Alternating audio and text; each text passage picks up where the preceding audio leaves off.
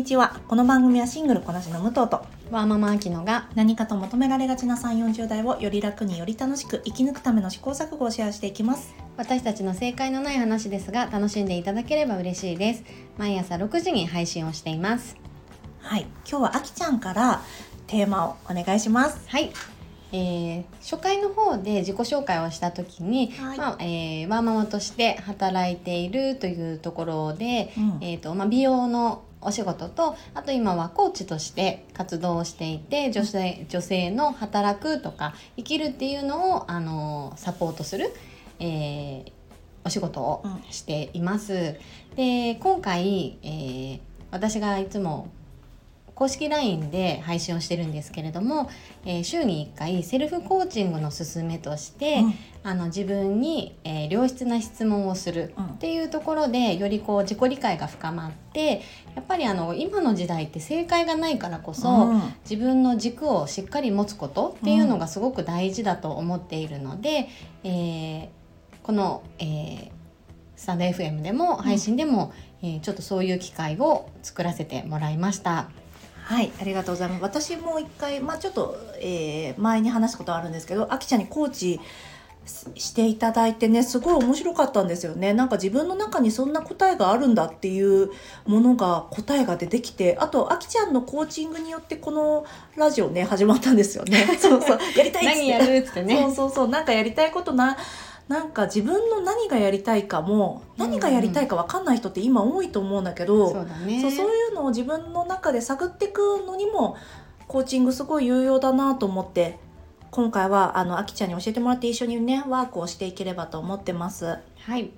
えーとまあ、そもそもねコーチングって何かというと、うん。まあ、質問とか、まあ、対話によってそのクライアントさんとコーチの対話によってそのクライアントさんの価値観とか、えー願望を深掘りしていく。うん。その工程自体をコーチングというんですけれども、まあ、効果としてはやっぱり自己理解が深まるので、うん。やっぱり自分自分の、えーことを知るっていうのが何事にもやっぱり一番スタート、ねファーストステップ。本当に何でもそあ本当に何でもそう、やっぱりね自分の軸があるとないとでう。は、あのまあ、選択肢も違ってくるし、うん。あとこの世の中情報がありふれているので、自分にとってうん。の必要なもの、あとはこれはいらないとか、うん。ちゃんと取捨選択ができる自分になるっていうのもすごく強みかなと思っています。はいで最終的に、えー、とコーチングっていうのはゴールとか目的地を設定してもらってそこに向かっていくっていうことなので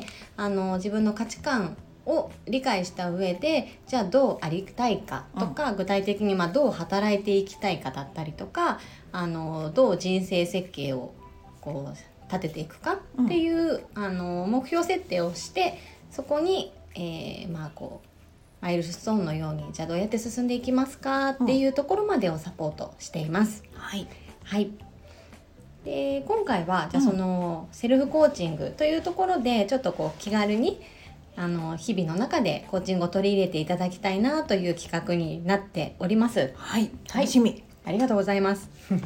で、えっと今月3月はあのまあちょうどね4月とかでこう環境が変わる自分自身が変わる人もいるだろうし、自分は変わらないけど部署移動で周りの人が変わったりとか、ね。あの新しい人が入ってきたりとかうん。っていうすごく変化のあるタイミングだと思うので、えーそれに負けないと言ったらちょっと強い言い方ですけれども、うん。周りに振り回されない自分になるための自分の取り扱いをうん知ろうというところのテーマにして、えー毎週メッセージを配信しています。はい。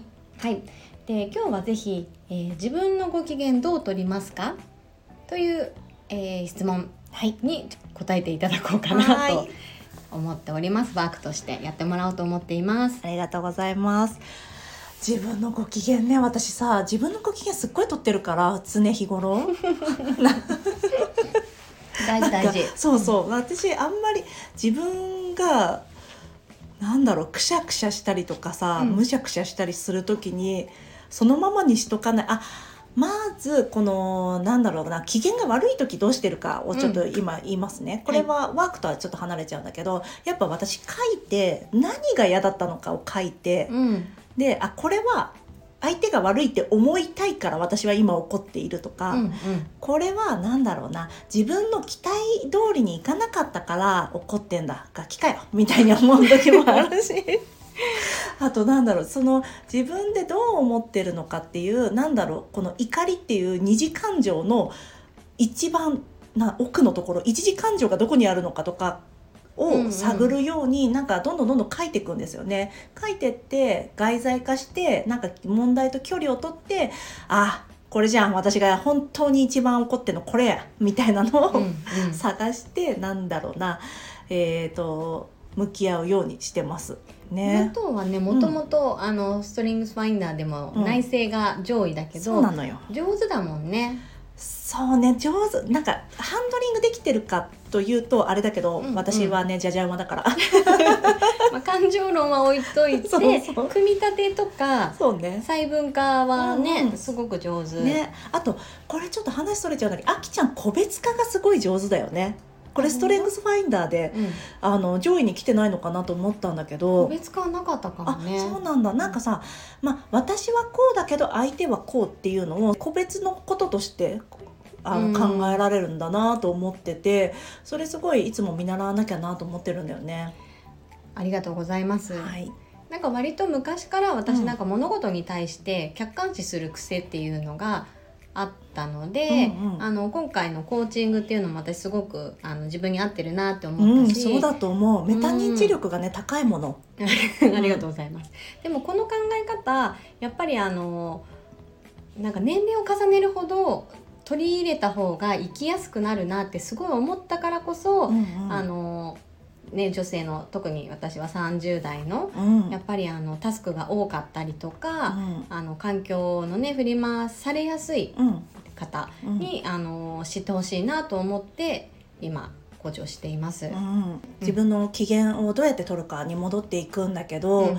自分の機嫌を取るのにプラスのことをしてもいいし今のあきちゃんの話聞いて思ったけどマイナス取り除くことでうん得られるものもきっとあるよね。私そういえばそっち全然考えてなかったわ。うーんなんかうん。ね、あの情報も得よう得ようって思うんだけど、うん。やっぱりその中でこう捨てていかなきゃいけないね。ところに私たちは目がいいかないがち？そういかないがちだね。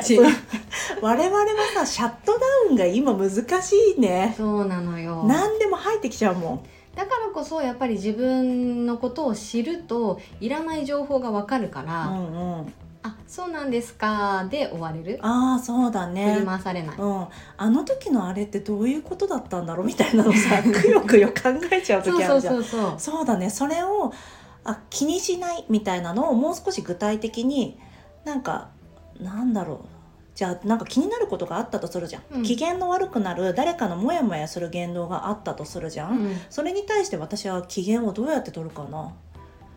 なんか迷ってる人にこういった方法があそうだティそれはティーチングになっちゃうんだもんね。あそうなんですよ。コーチングの一つの,、あうん。のポイントとしては基本的にアドバイスとかはしない、うん。あくまでもその方に考えて答えを導き出してもらう。っそうだ。ていうポイントなので、質問をしてこういったパターンもありますよねみたいなそういう質問をすしていくってことかな。うんなんか例えばアドバイスとかこう、うんありますよっていう時はあの選択できるうん、こう選択肢をなんだ情報を2つ以上開示する、なるほどね、はい。そっかそっか。その上でどうですかっていう、んんなるほどね、うん。あとあきちゃんのコーチング受けた時1個習ったことの、えー質問セルフコーチングする時の質問の一つとしてあの人だったらどうするかっていうさ質問が確かあったじゃない、うんあれ私その後考えるようにしててもやもやした時あの人だったらどうするかをうんうん。今考えようかな、なん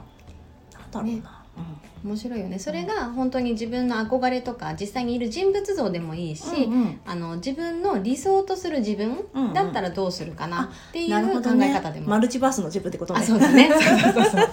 そう今今で言うと。そうああなるほどね。そうだね。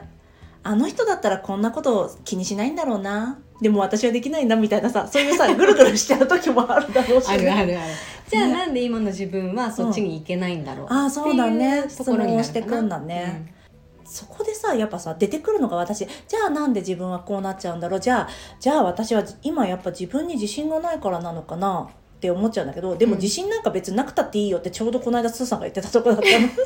毎回スーさんの話出しちゃうんだけど。いやスーさんのね会話もやっぱりなんかコーチング的要素たくさんあるからうん。私も聞いててすごい勉強になるし、この間相談は踊るの時にね、あのー私相は談は踊る？相談を「生活は踊る」っていうラジオ番組の中の相談コーナーが相談は踊るあなるほどね。あるんだけど、うん。そこであの自信があってもなくてもあなたはそこにいていいんですよっていう話をしてたうん素敵。そうだから、うんそうだね。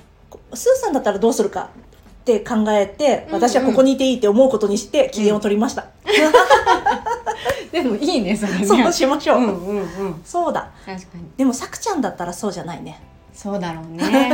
でも今はきっとそんなことないんだよね。昔のさくちゃんっていうことだけど、でもさくちゃんはきっとネガティブなパワーでうん。こうポジティブにいける方だもんね。そうそうそう。ね。そう面白いそうだ今度 ABC 理論を話そうと思ってたんですけど、うん。このネガティブに見るかポジティブに見るかフラットに見るかで物事の捉え方変わるっていううんうん。実際起きたことは一つなんだけど見方次第でどうなるかが変わっていく、でうん。もそのネガティブがダメってことじゃないんだよっていう話をね、うん。今度しようかな。なんか結局ちょっと話それちゃいましたが 私はこんそうねい自分にいい質問をしてあげる。